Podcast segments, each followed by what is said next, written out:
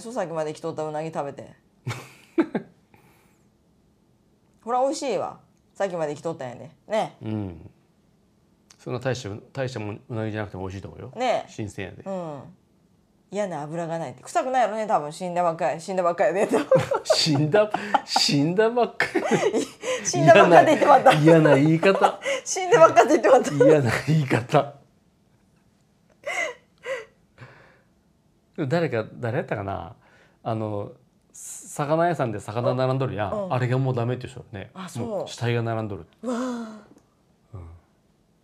もうそれそう言って言われやそうやけどたさ、そうとは思わんけどうん、うー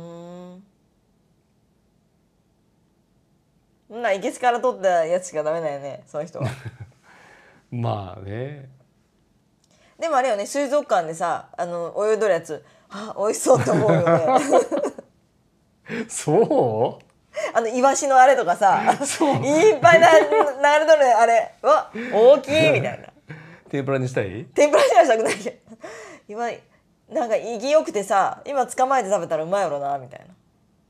取れたてでうちらさ海がないやん